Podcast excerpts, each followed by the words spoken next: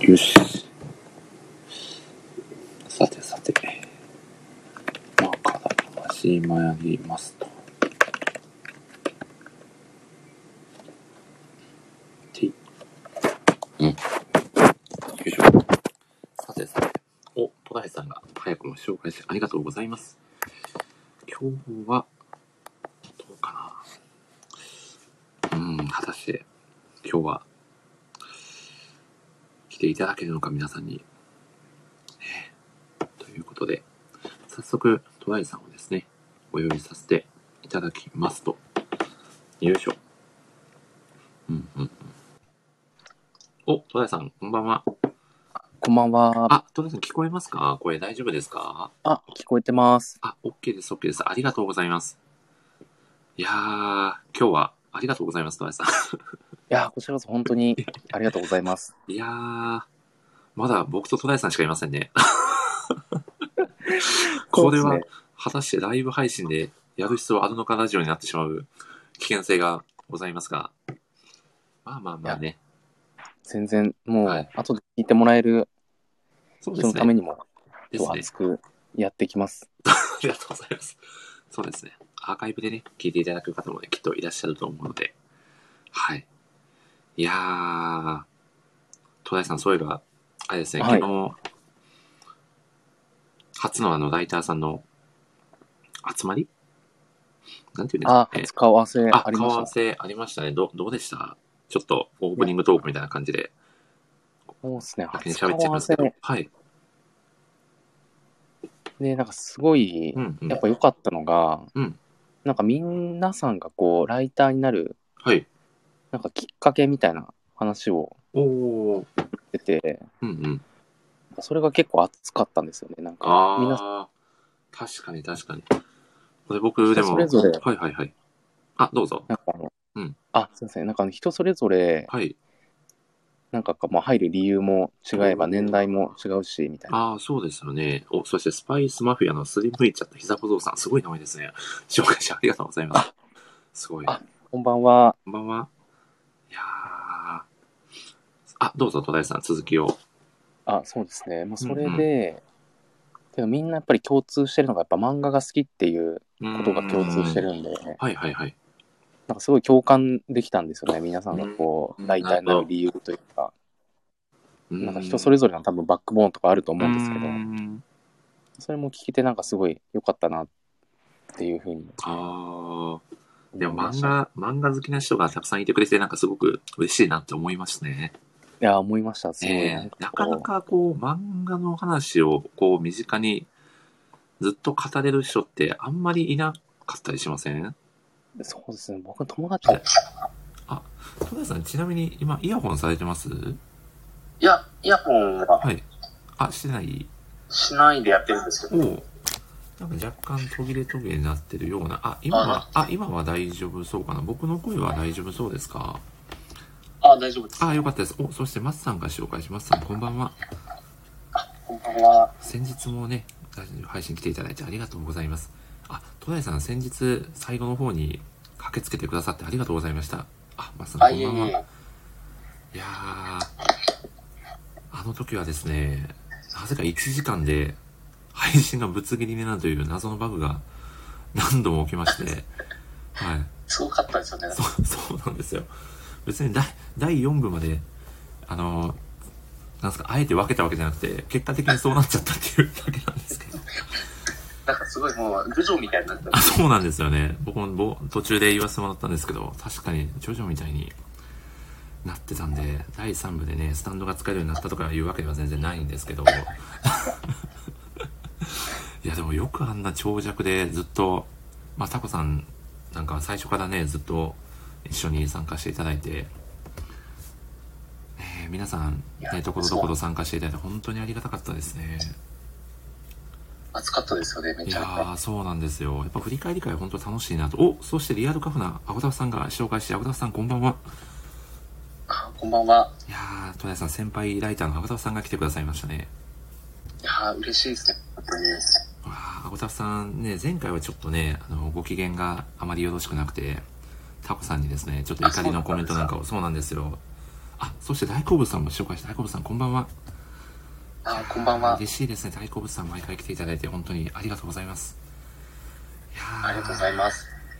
いやー、すごいな。ありがたいな。いや、そうなんですよ。実は、あのー、旅するタコさんが、以前、この番組におはがきを寄せてくださってたことがあって、ええその時の、えー、ラジオネームが、図書館でビール飲んでる残白糖だったんですよ。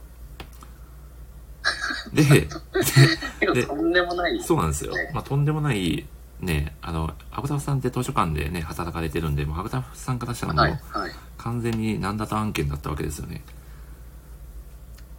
はい。やばいね。そもうそれで、それでアブタフさんがもう本、本棚倒して潰しますという、かなり、かなり、はい、猟奇的なコメント、 コメントなんで、タコさんに。猟奇的すぎる。そうなんですよ。ちょっと猟奇的な、まあそういうね、アブタフさんのそういう一面もね、たまらない魅力ですよね。いや、すごい面白いですね。いやー、そうなんですよ。なんか、外はふんわり、中はザクザクみたいな、なんかそういう、なんていうんですかね、こう二面性と言いますか、そういうね、なんか、アウタフさんの狂気もね、少し感じるような一面をね。お、あ、大好物さんが今日は喋りませんが、聞かせていただきます。いや、めちゃくちゃありがたいですね。ありがとうございます。トライさん、そしてミッチーさんも来てくださってますね。ミッチーさん、こんばんは。ありがたいです。みちさん、こんばんは。いやー、ただいまですね、ラジオ冒頭のアイドリングトークを させていただいております。いや、ぶたさんがまたすみませんと。これは、いやー、あ、ちなみに、トライさん、あのはいはい、あ、どうぞ。あ結構僕の声遅れてあ、聞こえてませんかね大丈夫かな僕は普通に聞こえていると思われるのですが、皆さんいかがでしょうか大好物さんどうですか戸田井さんの声が遅れて聞こえてくるみたいな一国道的な感じになってないですかどう、どうですかねいや、なんか、はいどうなんだ、僕が話すはい。タイミングと、うんうん。音声が流れてるタイミングがちょっと違って、なんと、ワンテンポぐらいずれてるんですよ。なんと、どうどうしましょう戸田井さん、い一回、あれですか動画としてもう一回入られます結構それで改善するケースそういいかももしれないですね。お、アブタさんが僕もちょっとしたおいおいとましますが、とりあえずさん楽しんでくださいということで。ありがとうございますありがたいですね。お忙しいのにわざわざ来ていただいてありがとうございます。ちょっとじゃあ一旦退出されますか、ボタンを押させていただきますね。はい。では一旦終了で。あ、大好物さん、こちらはそんなに異常ある感じはないですということで、大丈夫そうな気配もしますね。うーん。どうだろう。まあね、これまで様々なね、トラブルにも見舞われてきましたからね。お、戸田井さんが新たに紹介しということで、もう一度ご招待させていただきます。お、戸田井さんお帰りなさい。どうですか今、聞こえてますかあはい、聞こえてます。大丈夫そうですが、急にミスさんの音量が上がりましたね、と、アクタさんが。なるほど。え、今こっちはも、結構今も上大が丈っ夫てそうまですすかね。あ、本当ですかどどうでしょう、アクタさん、今は。僕と戸田井さんは結構大丈夫そうな感じではありますが。お、二人ともいい感じということで、OK です。戸田井さん、早速、じゃあ始めましょうか。はい、よろしくお願いします。はい。ではですね、僕がですね、毎度のごとく、まあ、冒頭のですね、ご挨拶をさせていただいてから、戸田さんをお呼びさせていただきますので、また後ほどよろしくお願いします。はい、お願いします。はい、お願いします。はい。ということでですね、えー今回が第17回の本放送ですかね。はい。お送りさせていただきます。はい。えー全国1億2596万人の漫画好きの皆様、こんばんは。このラジオは漫画ファンのための漫画サイト、あるで、窓際ライターをさせていただいている私、森氏が、あるでご活躍されているライターさんと、ただただ好きな漫画の話をするという、もはやライターがライティングせずに、好きな漫画を語り尽くすタイプのラジオ番組です。改めてご挨拶をさせていただきます。漫画アプリあるのライター歴約1年と9ヶ月。えー四国は愛媛県の片隅で漫画愛をいい感じの低音ボイスで叫ぶタイプのライターこと、森下と申します。好きなペットは、犬です。僕、犬好きなんですよね。これがですね、どれくらい好きかというと、もう鬼のように好きです。まあ、具体的にですね、どれぐらい好きかを数字で表すと、そうですね、もう SS ランクと言っても過言ではないですね。まあ、そしてですね、全然話変わっちゃうんですけど、最近豆乳鍋にもハマっておりまして、これがですね、一旦木綿豆腐を入れてから、白滝をインした後、鍋が煮詰まるまで、まあ、カルタでもしながらですね、時間を潰しつつ、まあ、そうこうしているうちに鍋の隠し味のナツメグを入れ忘れたことを奥さんに指摘されてですね、まあ、懺悔するという、まあ、そんな一幕がね、最近あったことをこのラジオだけのシークレットなエピソードとして、そっとご紹介をさせていただきます。と、まあですね、まあそんなですね、僕の、まあ、好きなペットと豆乳鍋にまつわるよくわからない話はさておき、早速、今回のゲストをご紹介しましょう。本日のゲスト、トライさんです。どうぞ。私は、中華まんになりたい。 こんばんは、トライです。こんばんは。 いやー、トライさん、今日のゲストは、トライさん、トライさん、今日はよろしくお願いします。よろしくお願いしまいす。やー、パチパチパチパチということで、なんと今回はですね、トライさんが、えーゲストでやってきてくださいましたということで、トライさん、コメントなんかですね、アルパカじゃないかと、プロすぎるということで、いやお褒めいただいております。ありがとうございます。いやー、ということで、トライさん、今日は本当にお忙しい中、ありがとうございます。いやこちらこそ本当にお時間いただきありがとうございます。やーどうでしたか僕の冒頭の挨拶。大丈夫でしたいや この冒頭の挨拶、はい僕もちょっと見たときにすごい笑笑っちゃっあ、本当て、です かいや、こんなに、はいあの、作品の、はい。あの、要素を散りばめて冒頭してくれるはい挨拶あるんだなと思って、すごい感動してました。本当ですかすいません、はいちょっと犬の話から急に豆乳鍋の話になるというね、よ くわからない展開でお届けしちゃったんですけど、まあまあ、後々にね、これが、まあ、伏線になるという、やつですので、まいたや、ね、かなり伏線詰まってますね、いこやれーはこ。れ相当詰まってるんですけど、今のところね、なんのこっちゃという人も多いんじゃないかなと思いますけどね。はい。はい。 ということで、いやー、戸田さん、今日はですね、えー、前々前、前回かな、えー、5等分の花嫁の推しタックトーナメントの、まあ、優勝経費の一つということで、今回、戸田さんをゲストにお招きして、戸田さんがですね、語りたい作品を、まあ、一緒に語っていくという、ラジオを今回、お届けをさせていただいております。戸田さん、どうですか今のお気持ちは。そうですね。いや、はい本当に、この5等分の花嫁タックトーナメント参加させていただいた時もすごい嬉しかったんですけど、はい。それで今回好きな、えー作品といううん、うとん。ころで、もうお時間作ってもらったんで、今日はもう僕の好きな作品をちょっと語り尽くして、はい。ぜひ皆さんに、まあ、この作品を読んでいただければなと思って、いちやょーっと頑張ってきます。素晴らしいですね。ありがとうございます。今日もかなりのプレゼンをご用意してくださっているということで、めちゃくちゃ楽しみにしてます。気合はい入いれ。作ってきました。さすがですね。おトレさんといえばもうプレゼンを作り込んでくるイメージがめちゃくちゃ強いので、ちょっとハードル上がっちゃってるような気がしますね、今回ね。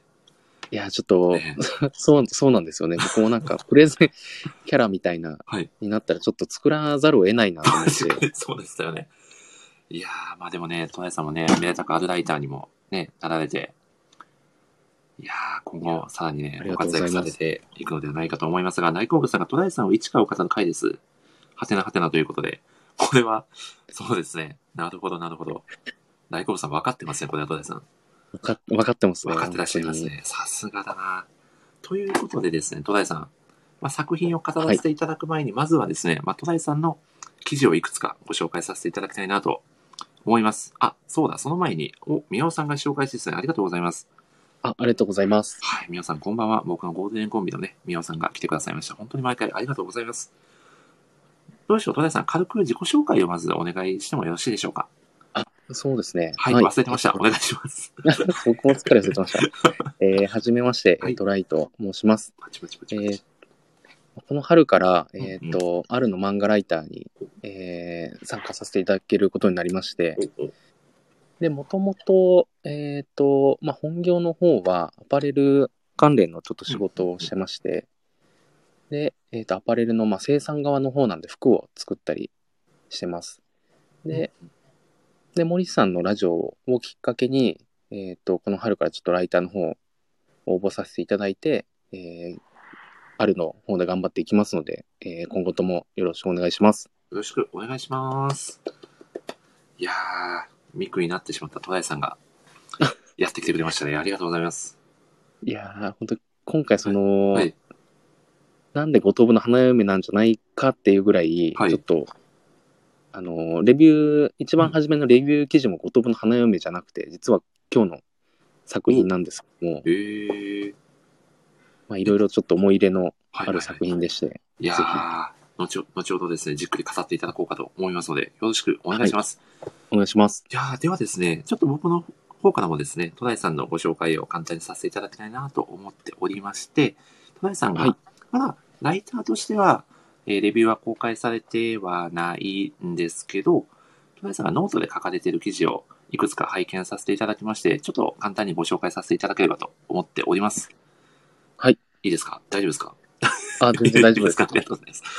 これ、僕一つ目見てちょっと衝撃だったんですけど、タエさんがノートで書かれてた、あのワンパンマントレーニング100日検証してみたっていう、この衝撃の検証記事を見させていただいて、はい。これは、あれですよね、ワンパンマンっていう漫画の、ちょっとすみません、僕、まだ拝見したことはないんですけど、作中に、そうなんですよ。作中はにい主人公うんうんが、あの、埼玉っていう主人公がいまして、はい、で、最強、ワンパンで、うんうんどんな怪物でも、まあ、敵倒せるっていう設定なんですけど、はいはいはい。その埼玉がいなんでワンパンで倒せるようになったかっていうと、うんうん、まあ自分でそのトレーニングをはい。まあ3年間やったっていうおのがあっーて、そのトレーニングがまあワンパンマントレーニングっていうふうに言われてるんですけど、そのトレーニングを実際にトライさんが実証されたということですね。そうですね、 実証しました、そのトレーニングを。トレーニング内容をちょっと教えていただいてもよよろしいですかえっ、と、まあ、はい腕立て、はい、腕立て伏せ、上体起こし、はい、で、スクワットをはい。毎日100回ずつ、一日、毎日、毎日ですよね。あ毎日100回ずつで、はい。で、あと毎日あとプラス10キロ走るっていう。めちゃくちゃきつくないですかそれ。あめちゃくちゃきついんですけど、最初はめちゃくちゃきつかったんですけど、いや、だからで多分すよね。僕当時、はい、まだ全然体重あった頃だったんで、はい。多分10キロ走るのに余裕で2時間以上かかっおてたみお たいな。すごい。いや、でも一日の中でその時間を捻出するのもめちゃくちゃ大変ですよね。いや、捻出する方が大変で、で逆なんか、ですよねそれを中心にはい。リズム作ってました、なんか。あー、ワンパンマントレーニング、兄貴のような生活を送ってたってことですよね。はい。まあとんでもない時期があったんですけどこ、れはとんでもないな。トライさん、これなかなかのド M ですよね。 なかなかのドこれはなかなかのド M だな。すごいな。お、宮本さんが漫画だと普通のトレーニング扱いでしたが、リアルだとめちゃくちゃ大変ですねと。これ、宮本さんも愛読されてるようですね、戸田さん。いや、そうなんです。これ、本当リアルにやるってなるとなかなか大変で、これ、意外にこう、海外とかでもやってる人も多くて、えで、ワンパンマントレーニング、10キロ100回はい。はが、なんかその、レベル10みたいな感じだとしたら、いはい。これをレベル1から10ぐらいに分けて、うんうん。なんかレベル5でやってますとか、まあ、そういうツイートもあったりとか、えー意外にこう、世界、 世界的にやってるのかどうかわかんないですけど、結世構、まあ、世界水準のトレーニングではあるんですね。界水準のなはいワンパンマン、ワンパンマン好きには、あの、本当に、うわすごいなめちゃくちゃすごいトレーニングをしてる方が今日はラジオに来てくださっております。 そうすごいなこれ実際100日達成した結果、え、実際どどうだったんですか体重とかもだいぶ変化したんじゃないですか結局僕200日やったんですけど、 ?200 日やったんですか200日やって、喧嘩一ブロー会でも出るつもりですか小林さんこれ。いやす200日やって、いや、そんなことないんですけど、けど結局、はい。 200日は、他にもちょっといろいろこうトレーニングやってえて、ー、すごい。もともとラグビーもされてたんですよね、戸田井さん。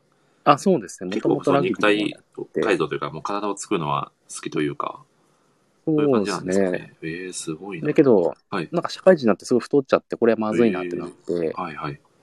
最終的に200日やって、その前の、はい。もいろいろやってたんですけど、トレーニングは。えでー、 28キロぐらい落として、 28キロ。えーはいお、そして森内タイガーさんが紹介し、これは都内さん。あ、ど、ど、ど、ど、同期 同期あど同期です、同期ですああタイガーさん、こんばんは。ありがとうございます。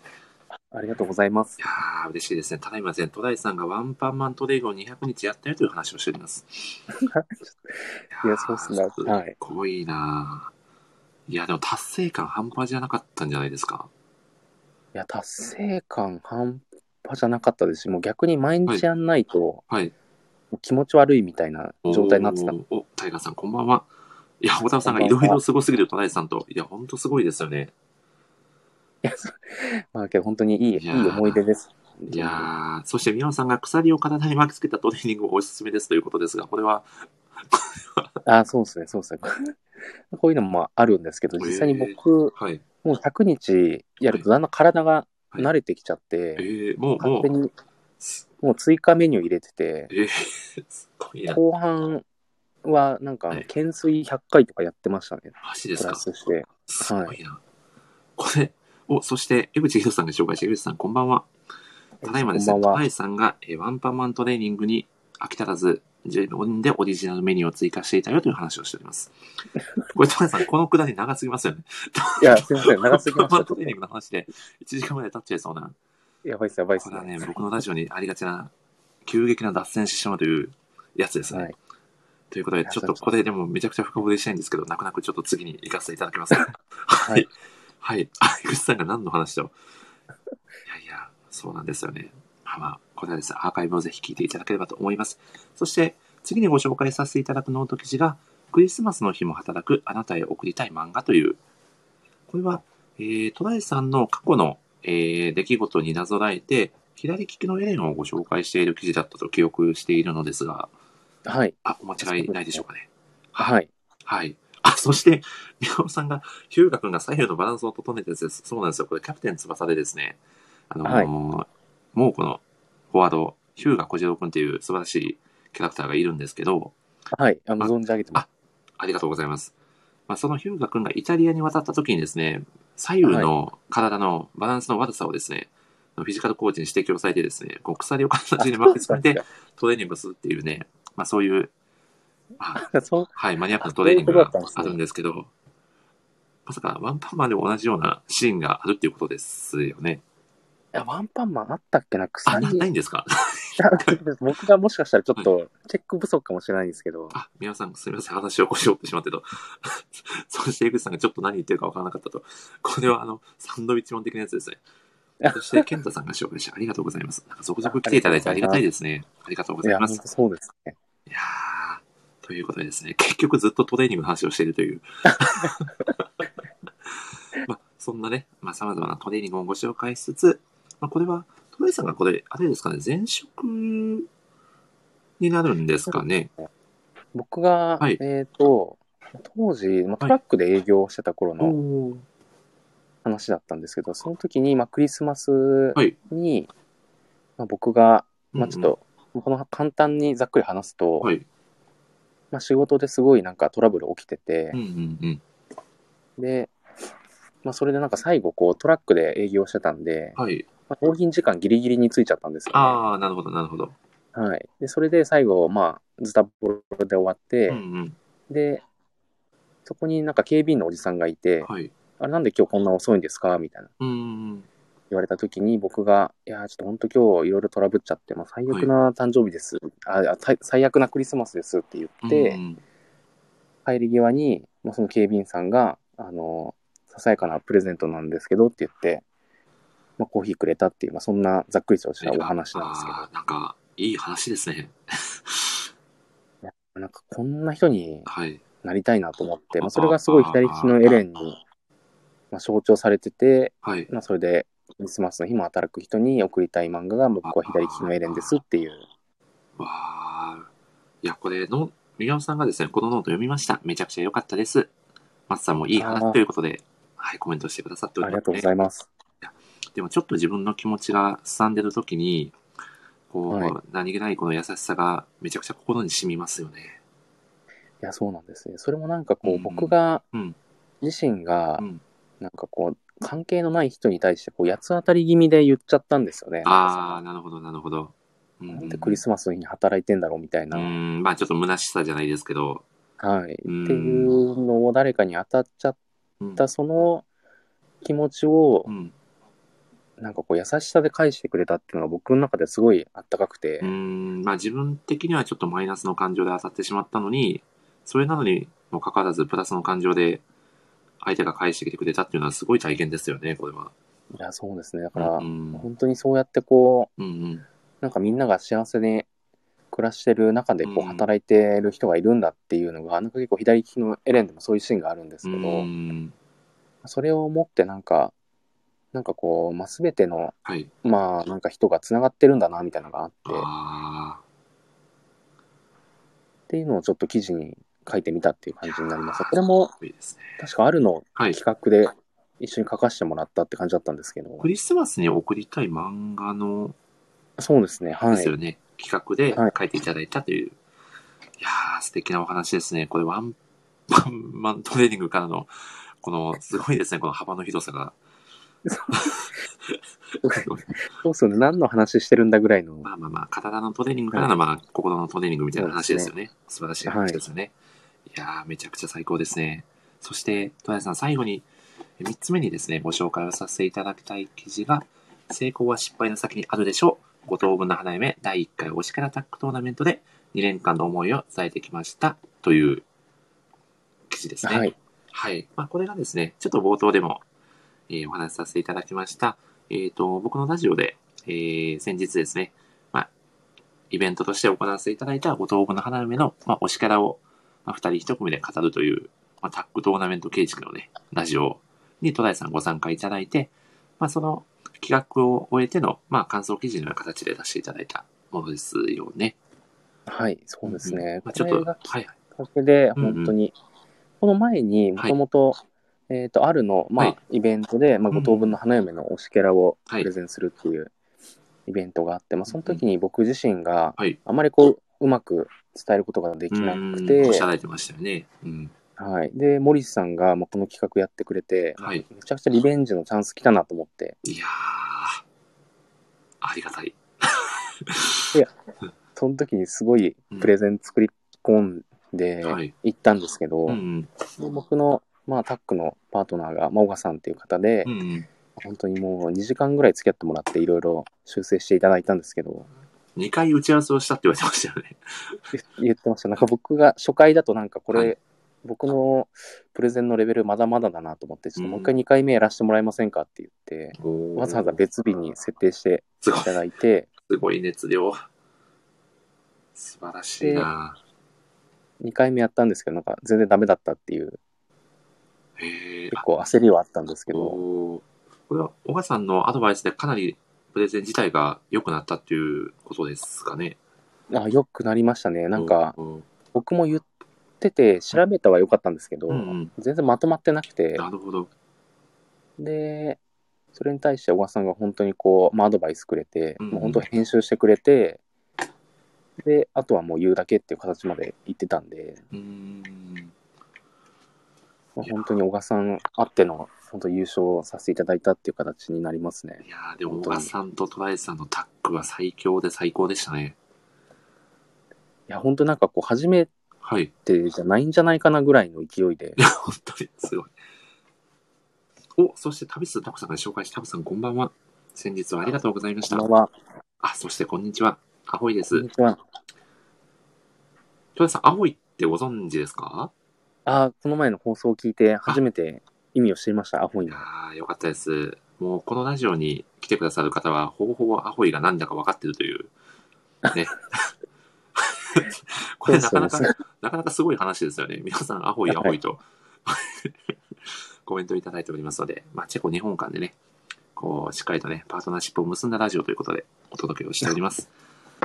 いやー、でも本当にトライさんが、僕、まあ、何回も伝えさせてもらったかもしれないんですけど、この、はい。まあ、僕のイベントにですね、これだけ準備してくださって、熱量高くですね、あのプレゼンしてくださったことがめちゃくちゃ嬉しくて、本当にあーありがとうございます。はい、あの、ラジオに花を添えていただいてありがとうございました。もう改めて感謝を伝えさせていただきたいなと。こちらこそ本当にありがとうございまいすや。ー、めちゃくちゃ嬉しいです。もう最初ですね、もう8人は、まず集まるのかなって思いながら、 スケジュールもそうですし、そもそも人が集まるのか、みたいな、まあいろいろ不安はあったんですけど、終わってみると皆さん楽しく、こう楽しんでいただいて、過去最高の、あの人数、あの、視聴者の方も来てくださったので、すごくいい時間になったなということで、はい、もうそれも戸田井さんがね、あの素晴らしいプレゼンを披露してくれたのも間違いなくあるんじゃないかと思っております。あんな豪華メンバーの中に参加させていただいて、本当にもう恐縮でしかなかったんですけいど、いや、でもあのメンバーすごかった ですよね。や、すごすぎました。なんかもう、オールスターみたいな。いや、でもこのラジオ完全なる非公式ラジオですからね。すごくないですか逆に。すごいの、本当ですよ何ねやってんだって話ですよね。 まあそれはそれでね、皆さん楽しんでいただければなということでやっておりますが、いや、そんな感じで戸田井さんの記事をですね、3つですね、ご紹介をさせていただきました。はい。いやーそんなんですね、あり戸がとう田ございま井すさん。はい。いえいえ、もうお話しできてよかったです。ではですね、戸田井さん、 はい。このラジオがですね、このラジオのテーマが、ただただ好きな漫画について語っていただくという、漫画好きにはたまらないテーマでございます。早速ですね、本日語っていただく漫画のタイトル教えていただいてもよろしいでしょうかはい。はいえー今回語らせていただくテーマは、えー犬ボクシークレットサービスです。 ?It's Maniac! ですね。本当メニアックです。メああ、よかった。ち ゃんと言えてよかっメた。ニアック来てると思わんかった。いやはー、ちょっと僕も言っててね、若干恥ずかしかったです ね。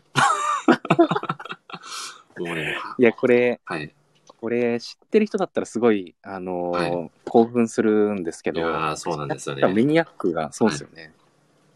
いや、僕もねわ、かんないですもんね。はい、これ分からない人がね、聞いたらね、毎回こいつ何言ってんだみたいに絶対なるところなんです よ、この。ゲストの方が、この作品名を言って、僕が何かやいや言うみたいなくだりなんですけど、まあでも、僕はもう、はい、もう汚れる覚悟でね、ラジオやってますんで、全然大丈夫です。戸田井さんに楽しんでいただければ、全然はい大丈夫ですんで。ということで、戸田井さん、今回は、犬クシークレットサービスを語っていただくということですね。あ、そうなんですよ。これ、わあ、嬉しいですね。ちょうど今、大好物さんが、こはの、いようこ、僕はい SS ではなかったんですけど、これ、はいそうなんですよ。い読み方、はい。ようこ僕 SS って書いて、犬ボクシークレットサービスって読むっていう、なかな正か、直僕も大好物さんと全く同じ初見の読み方をしてしまいました。あそうなんですよね。これ、まあ、これもまたいろいろと、うんまあ、後々に分かってくると思うんですけど、はいなんでこれで犬ボクシークレットサービスなのかっていうのは、いお、それも戸田井さん後々語っていただけるということですね。や、ちょっと追加して、うわー資料に入れます。素晴らしいですね。なんと今回戸田井さん20ページを超える資料を用意してきていただいているということで、 20ページ以上かかっちゃったんですけど、すごいですねまとめて。これ絶対に、あの、後ほどノートなんかで公開していただけたらと思あ、いまわすかのりでま、した。はい。ちゃんとやり ます。はい。多分20ページ全部喋ってると2時間超えちゃいますよね。 もうこれも う、そうですよね。 僕めっちゃ練習したんですけど、どうにか頑張ってもは全い然10分切れないなと思いながら。そういや、もう全然時間オーバーしてもらっても構いませんので、大丈夫ですよ。いやー、そして、アボタフさんが懐かしいアニメはちょこっと見てたので笑いましたと。ありがたい です。はいよかったです。 はえい。ー大好物は未読なのですが、すでにぐぐっと引き継がれていますということで、戸田さん、ここでですね、作品を手に取っていただける方を一人でも増やしていきたいところですね。はい。もうこの作品、僕があの、はいテストライティングで書かせていただいてるおうん作品でもあるので、かなり思い出の強い作品ということですよね。はい。あ、けど全然ミーハーなんで、割と最近知っちゃったんですけど。結構最近なんですね、じゃあ作品をあ、そうなんで手にすよ取っね。たこと自体は。はい。ももともと作風が、はいあの、まあ、少女漫画というか、絵はそういうタッチなんですけど、はいはいはい。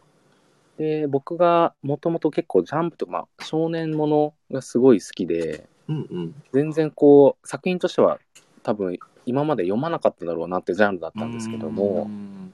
まあ、たまたま TikTok 見ててすげえバズってる曲あるなとえー、思って、はいあ、これマンアニメの歌なんだみたいな、ちょっと調べてて、おー。でいて、犬ボクシークレットサービスに引っかかって、はいはいはい。なそこから入ったんどんでなす作ね。品なんだろう。あ、そうなんですよね。えーなるほどなるほど。では、戸田さん、簡単にですね、作品の概要を語っていただいて、はい。プレゼン突入していただこうかと思います。はい。あ、わかりました。はいそこも踏まえてちょっとプレゼン入れてきましたんで。お、さすがですね。宮尾さんがへーと言ってくださっております。ありがとうございます。では、僕はしばらく相槌を打つだけの MC になろうと思います。はい。あ、はいけど全然森さんにちょっはいと、。あのー結構聞きながら進めるタイプではあるんで、ぜひ、あ、わかりまし参た加。しなが OK です。らお願いします。はい。頑張ります。頑張ります。はい。では、戸田さん、お願いします。はい。えっ、と、じゃあ今回紹介する作品が、えー、犬僕シークレットサービスというところで、まずこの作品を紹介する前に、うんうん。一個ちょっと質問したいことがありまして、はいはいはい。えーもし、あ、皆さんもちょっと考えていただいただきたいんですけども、これ、戸田井さん、壺買わされるやつじゃないですよね。大丈夫ですよね。ああ、いや、ツボか、いや、ツボは買わせないです。あ、本当ですか よかったです。まあ、そこだけちょっと派遣させておきたかったんで。 はい。まあ、けど、ツボ買わせるぐらいの熱量ではいっちゃうと思うさんですすがけど。ですね。あの、あのお方がちょっと脳裏に浮かびましたね、僕は一瞬。はい。 あの方も、はい、名タッグパートナーだと思っいていやますーんで。そうですね。では、お願いします。はい。おっと、そしてその、そのお方が 紹介してくださっております。ありがとうございます。はい。今からですね、戸田井さんが、はい、あの、壺を買わせに来ておりますので、ぜひ聞いていただければと思います。はい。はい、どうぞ。はい。えーちょっと皆さんにうんうん一つちょっと質問をしたいんですけども、うんうん。もし、あなたのはい。悪癖が治せるとしたら、おいー、ますかっていうのを、まず一個ちょっと問いで投げたいんですけども、悪癖ですね。はい。まあ、悪い自癖分の悪い癖ですうんうんね。うんで、僕でしたら、はい。まあ、自分でこう、ちょっと嫌な癖があるんですけど、おー、それが、すごいおっちょこちょいで、まあ、い物忘れがひどいっていうのがあるんですよね。あー、なるほど。で、まあ、本当に直近の話で言いますと、うんうん。まあ、自分で本当にやってることがすごい忘れちゃうんで、なるほど忘れないように、はい。なんかこう、アラームかけたりとかセットするんですよね。例えば、なんか10時にやることがあったら、はい9時50分ぐらいにアラームかけて、うんうん。で、よし、10時やろうって毎回やってるんですけど、なるほちょど。うどこの前、あの、あるのライターさんとの初打ち合わせがあった時に、はい。みんなで自己紹介してたんですようね。んで、僕も自己紹介の場になっうてん。、はい。話してたら、ちょうどそのアラームが鳴っちゃいまして、なってましたね。あの、あれみたいな、すげえアラーム鳴ってるじゃんみたいな。僕結構、ズームなったんですけど、はい全然聞こえてないふりしたんですけど、みんなやっぱ聞こえちゃってて、 バッチリ聞こえてましたね。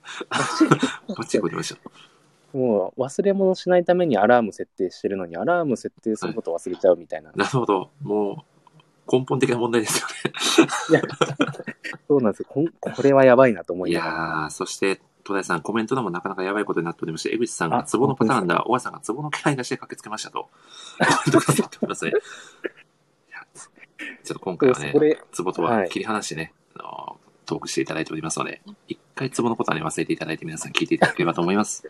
どうぞ戸田さん、気にせず、続きを。はいはい。で、で、これですごいまあ、皆さんなんか多かれ少なかれ、うんまあ、森さんも、まあ皆さんもなんかこう、ちょっと自分の嫌だなとか思う悪い癖とかあると思うんいでやすー、よそね。れはもう絶対ありますよね、誰しも。で、なんか自分はあんまり、なんだろう、他の人か、他の人はあんまり気にしてなくても、すごい自分は嫌だったりとか、うーん。そういうちょっとした悪癖とかあると思うんですけど、うんうんうんまあ、その、まあ、自分の悪癖と向き合う勇気を与えてくれる作品が、犬ボクシークレットサービスおーなるほど。なります。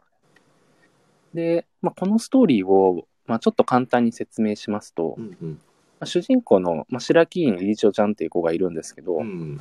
が、まあ、最高級マンションのメゾンドあやかしっていう、まあ、通称あやかし館って呼ばれるマンションに、えっと高校生になったタイミングで、まあ、入居します。うんで、まあ、このマンションはあの最高級マンションなんですけど、まあ、セキュリティもすごい厳しくて、うん。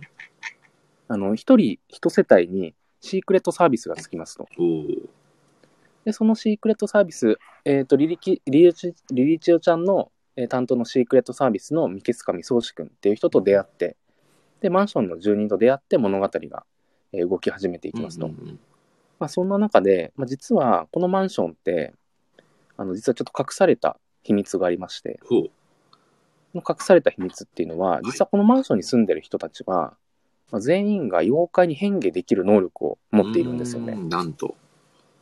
で、その妖怪に変化できる能力も、まあ、すごい個性的なんですけど、うんうん。で、まあ、その中で、まあ、主人公のリリーチョウちゃんは、実はすごい、なんか悪癖を持ってるんですよ。おーで、その悪癖っていうのが、あの、無駄に虚勢を張って、はいはいまあ、悪態をつくっていうね、うーん。悪癖を持ってましはて、いまはあ、いそんなね、自分の悪癖が嫌で、まあ、人を傷つけてしまうっていうのも自分で分かってて、うんまあ、だからこそ、まあ一人になろうって言ってマンションに入りますと。うんうんうん。まあ、そんな中でマンションの住人と,、えーとまあ、関わりを通していって自分の悪役を、まあ、直していって向き合い、まあ、成長していくっていうのが、まあ、大体のざっくりな、えーとまあ、ストーリーの展開になります。うんうんうん。お、そしてヨンさんが紹介し、ヨンさんこんばんは。あ、ヨネさんこんばんは。漫画めちゃくちゃ良かったです。素敵な漫画をありがとうございました。いや、本当にありがとうございめました。ちゃくちゃ良か僕っもたですよね。戸田さん見ましたあれ、あ見ました見ました。もうなんかこうコメントを入れたかったんですけど、うんなんかこう、なんてコメント打っていいかわかんないぐらい良すぎて、ああ、ワットトゥーセイって感じですよね。わかります。うーん。いや、本当すごいなと思っいやて、ワールライターさんすごいですよね。もう活躍が、皆さんの活躍がすごいなと、いなやんかあれ本本当当に、はい。なんかこう、25年間の思いがすごい伝わってきて、うんやっぱ25年間だと思うんですけど、うーんなんかその中で僕米さんの優しさだったりこう愛だったりがすごく作品の中に凝縮されてて、はいもう。すごくなんか心が温かくなりましたよね。いや、あったかくなりましたね。なんかこう、見ててこう、やっぱうこん、う、なんか勇気与えてもらいましたね、いや本本当当に。そうですよね。いや本当米さん多分きっとねお忙しいだろうによく駆け上げられたなということでもう尊敬しかないですよね。いや、本当すごいですよいね。やーそしてあんなすごい作品を作る傍らこのラジオのサムネイルを書いてくださってたのかと思うともう涙がいや、本当でですすね。よもうね。いやーもう一生の宝だなと思いいながやらー、そうですね、戸田さんもね、米さんに実際ね、イラストをね、描いてくださった。でも、めちゃくちゃ嬉しかったんじゃないかなと。いやー、本当に最高です。ええ一生サムネにしてます。一生サムネでした。 すごい、パワーワードですね、一生サムネ 一。生すごい。いや、米さん、本当にありがとうございます。もう、チラチラ覗いてくだされば幸いです。いやー、嬉しいですね。なんか素敵な、なんか方々とこう出会えただけでも、もう、あるに関われてよかったなと思いますよね。いやー本当ですね。もう、ん。この出会いっていうところも、あの、この僕がはい。今話してるイニボックスシークレットサービスがかなり重要うー、なんまさに。推しポイントになるんうんうんで、うんうん。もうちょっと伝えていければなとぜひぜひ。思いつつ、はい。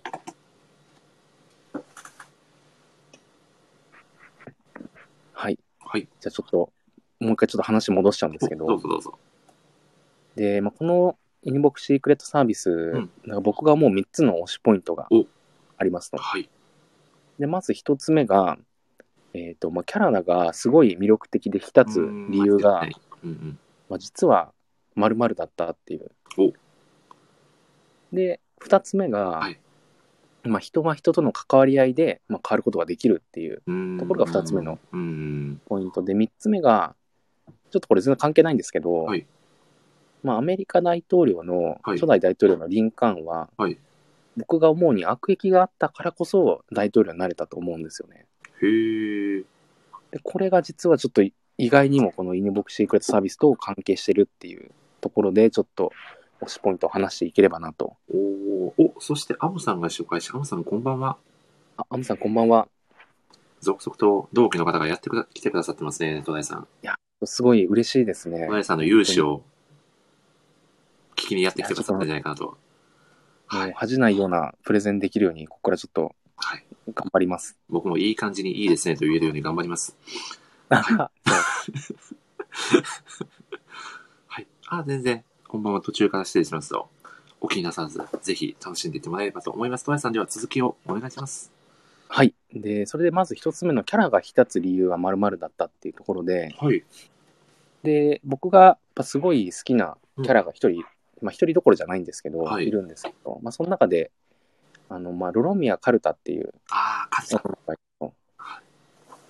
えーまあ、この子もうん各マンションの順にすごい、まあ、個性的で全員説明したらマジであの日が暮れちゃうぐらい間違すいごないいで好すきなんねですけどでこの子のすごい特徴的なところはすごい食べることが好きですとうんそうですねでなんかオフィシャルガイドブック見たらある日の一日の、まあ食べる回数みたいなの計測されててあ、そんなもん載ってるんですよ。すごい。す載っごていな載っててはい。でこれ僕結構驚愕したんですけどはい。あと1日、まあ、11食食べてて1日11食。 11食食べてるんですよねもう常に食べ続けてるみたそいうなですね。1時間に1食食べてるような。そういや、本当です よ。ぐらいの勢いですびっくりしたんです確かに食べてるなと思ったんですけど、はい1日11食も食べてるんだと思って、すごすぎますね。で、このキャラ、なんでこんな食べるの好きなのかなって思った時に、はい。あの、ロロミア・カルタがその妖怪に変化できる能力を持ってるんですけども、はいでそのガシャドクロって言われる、まあ、妖怪に変化できますうと、ん。 10メーターを超える骸骨になれるんですけど、はい。ただこれガシャドクロって、あの、まあ、死者たちのドクロが集まった妖怪なんですよね。おー。俺多分相当もうお腹減ってとか、まあ、みんな集まってるから多はい分11食分のあ、なるほど。ぐらい食べないといけないんじゃないかなっていうはいはいはい勝手なちょっと設定を想定はしてるんですけどもなっるほど、なるほど。ていうぐらいまあこう結構設定も深いですとうん。で、僕がやっぱ好きな理由としては、はいあの、まあ、ロロミア・カルタちゃんが昔、まあ、幼少期の頃に、うんうまあ、ん。友達と喧嘩して、はい。あの、ガシャドクロになっちゃうんですよね、妖怪変形しちゃう。で基本的に妖怪変形できることは、あのみんなに伏せてるっていう設定であったので、うまん。あその時に自分の、まあ、感情をもう表に出さないっていうのがこう身についちゃったんであすあ、よなるねほ。ど。その体験があったから、はい。なるほど。自分を抑え込んじゃうみたいな。なるほど。はい。っていうので、まあ、あんまりこう、言葉にしできないといううか、んうん自分が思ってることを言葉にしないキャラでもあるんですけうど、んまあ、それがゆえに、まあ、しっかり何が正しいかっていうのをちゃんと本能で、まあ、捉えててうんうん、ちゃんと行動で示していったりするんですよね。うーん。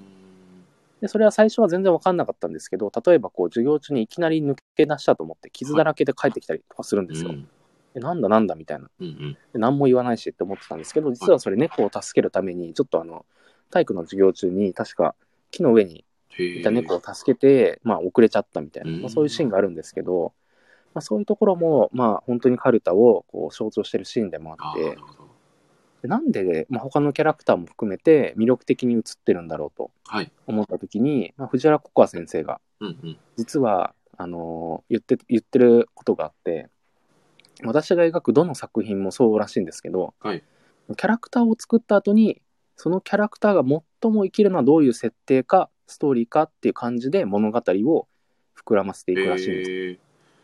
なんで、はいもうキャラクターがいかにこうなんていうんですか魅力が伝えられるかっていうことを軸に置いて作品を作られてるからこそこんなにキャラクターがはい。まあ魅力的に映るっていうのをうんオフィシャルガイドブックで僕も読んで知りました。っへえ。ていうのが本当に犬ボクシあ犬ボクシークレットサービスのまあ魅力の一つ目だうとんうんうん。思います。なるほど。で、二つ目が、まあ、人は人との関わり合いで変わることができるっていう、うんうんこれすいません、全然あの、ワンパンマンに出てくる、ワンパンマンじゃないや、あのえー、とモブサイコ100に出てくるセリフちょっとパクっちゃってるんですあけあ、ど、はい。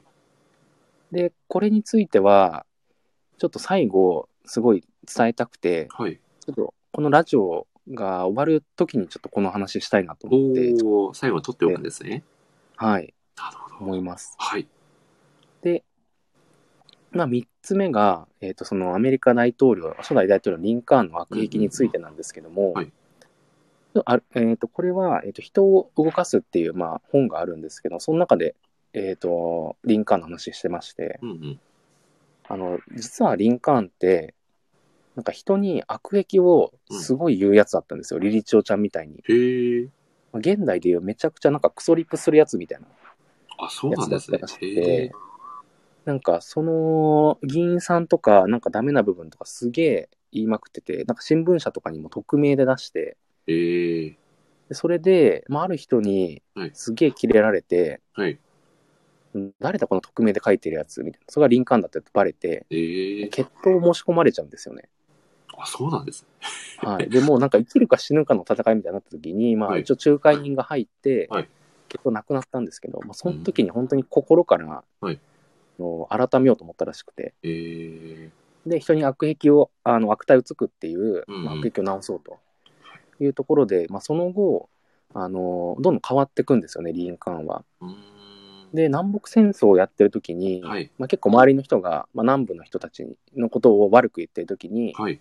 や我々だって立場が違えば南部のような人間というかそういう人たちの考え方になるみたいな結構こう人のことを立場に立って思えるような人になっていくんですよねリンカーンは。で一個すごい有名な話がありまして、うん。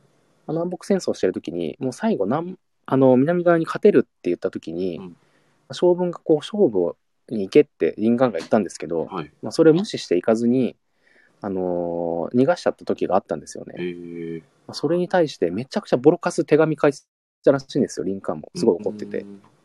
だけどその将軍にはその手紙は届かずはい。実は書いただけでリンカーンはその手紙をしまったままだったらしいんですよ。それが机の中で発見されたらしくて。へえ。な、なんでですかそれなんでかっていうと、はいなんかその、まあ多分それは、まあ、イメージでしかないんですけど、はいまあ、その、最後、あの、まあ確か、えっ、と、その将軍が追いかけに行くときって、かなりこう、劣悪な環境で戦いが続いてて、うん。で、リンカーンはすぐに行けって言ったんですけど、もう現場の状況からしてみたら、もうこんなが戦えないよみたいなうー、ん。疲労困憊だったんじゃないかっていうふうに考えて、けどもし自分自身がそういう立場だったら、もうその将軍は攻めれれないだろうっていうので、ん後々にうんうん。考えて手紙を送んなかったんじゃないかみたいな話をしてるんですけど、へーまあ、そのくらいこう人に対して、まあ人の立場に立って考えられるような人間になっていってたんですよね、リンカーンって。もともとクソリプするような人だったらしいんですけどえー。なんかもう、なんとなく人格者のイメージが勝手にありましたけどね。はい。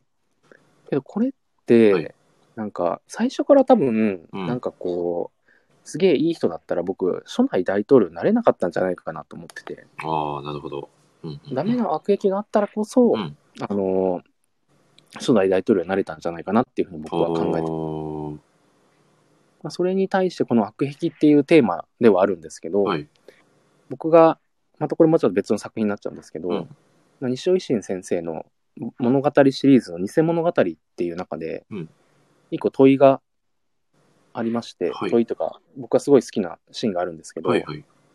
これちょっと森さんにもちょっとお伺いしたくおて、おえっ、と、はいまあ、性悪説と、あ性善説と性悪説について話してることがあるんですけど、はいはいはいはい。まあ、人間はもともと、まあなんかいいか、もともと悪くうんうんうん悪いかっていうどっちかの話だと思うんですけど、はいはい。まあ本物と、それと同じ区別もつかないような偽物、うんうんどっちの方が価値があると思いますかっていう。も うめちゃくちゃ難しい質問じゃないですか。いや、これかなり難しいんですけど、こめちれ、ゃくちゃ森さん、どっちだと思いますもうどっちでも、はい。どっち、どっちでも別に正解ないと思うんですけど、えー、これ難しいなまさか、え、これ、なんか、外したら壺買わされるとかじゃないですよね、ドライさん。あ、全然大丈夫です。外しても、はい。当たっても壺は買ってもらいまあ、す。どっちに壺、あ、最悪のパターンじゃないですか、これ。 どっちも飛び込んでも、粉まみれみたいなやつですね。これよくクイズ番組で見る。なるほそど。うでなするほど。いや、でも、まあそうですね。じゃあ、あえて、その本物そっくりの偽物でいきます。これ が、違うんですかいやこれが その、まあ作中に出てるキャラクターの怪奇伝手ってはいい。うキャラクターが言ってるんですけど、はいはいはい。まあ、その人がい曰く、うんうん。まあ、偽物の方が圧倒的に価値があると。なんと。で、なんでかっていうはと、いまあ、そこに本物になろうという意思があるだけ、はい。偽物の方が本物よりも本物だって言うんですよね。なるほど。で、はい。これ、すごい僕も納得できて、うーん。で、なんかリリチオって、これでようやくこう、ちょっとすみません、犬ボクシークレスサービスに戻ってこれるんもうですつけいどに戻ってきましたね。52分経っておりますが。はい。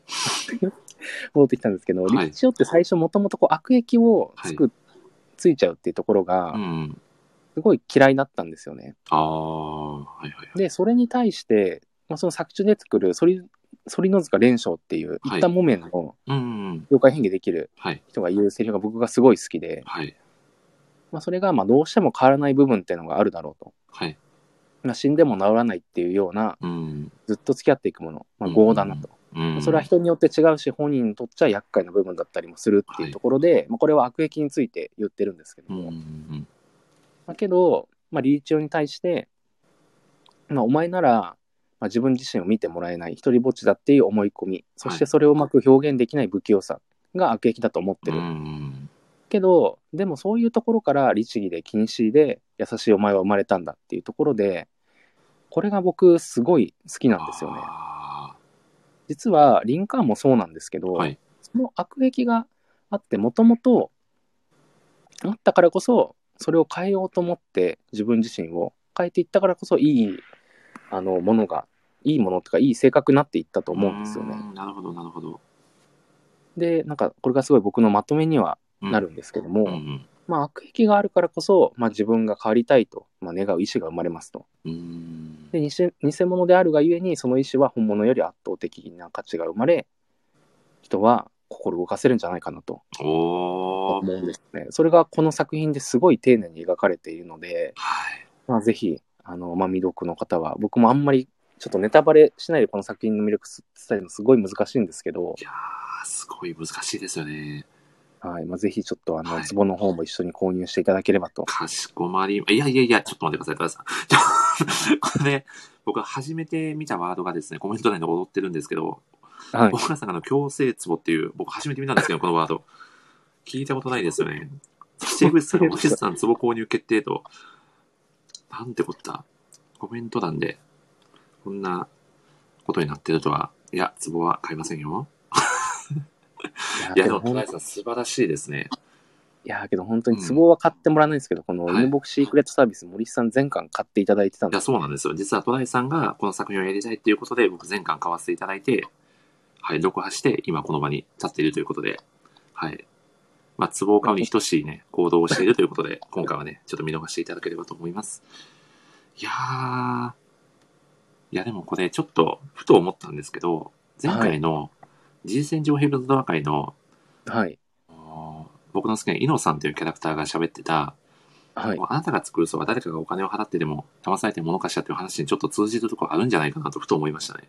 あー、なるほど、なるでほど、。漫画って、まはあ、すごい、もう極論言っちゃうと嘘じゃないですか。ファンタジーといそううでか。すね。でもそれに皆さん見入られて、まあそこに、何ですか、感情を揺さぶられて自分の行動が変わったり、まあひいてははい人生が変わったりする人だっているじゃないですか。はい。っていうことは、なんか嘘だったり、なんかそういうものって、必ずしもその悪癖もそうなんですけど、こう自分の捉え方次第で、すごくいいものに昇華できるのかなって、戸田さんのお話を聞いて感じましたね。はい。おとか言って、戸田さんこれ、声もしかして聞こえないようなやつですかね。あ、なんかそんな気がしますね。もしやこれは、戸田さんの声が聞こえなくなってる状態ですかね。皆さんどうですかあ、やっぱ土井さんってなってますね。これは、第2部へ行こうか第2部。第2部行きますかこれは。1時間縛りがやってきたのか。やってきたのかうーん、壺買いに行ったのかなと、江口さんが。このタイミングで壺買いに行きますかねどうだろうおそらく戸田さんが声が聞こえなくなっていると思われますので、ちょっとですね、皆さん一回ですね、ちょっとそれぞれツボを買いに行っていただいて、まあ、第2部でね、また集合させていただければと思いますので、一旦こちらの、えー、ライブ配信は終了させていただきます。また後ほどお会いしましょう。